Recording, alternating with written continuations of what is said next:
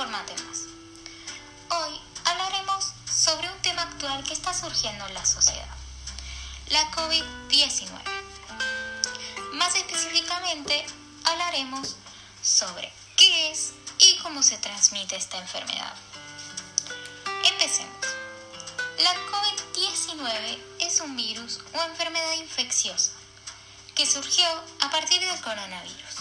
El coronavirus es una extensa familia de virus causa enfermedades, tanto en animales como en humanos.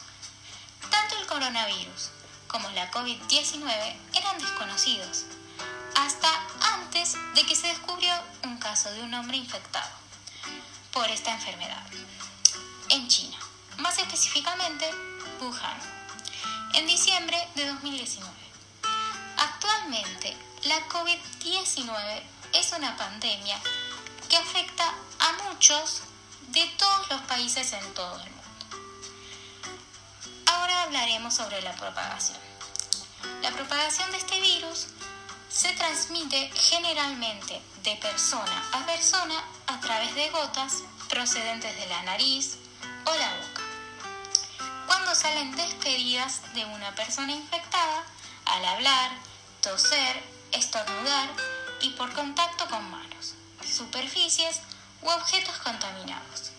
Por esto es muy importante que mantengamos distanciamiento social, que respetemos la cuarentena, salgamos lo mínimo posible en situaciones realmente necesarias y tomemos todas las medidas informadas constantemente por el gobierno y por muchos medios. Las medidas serían lavarnos las manos constantemente con agua y jabón. Medidas más que nos informan constantemente.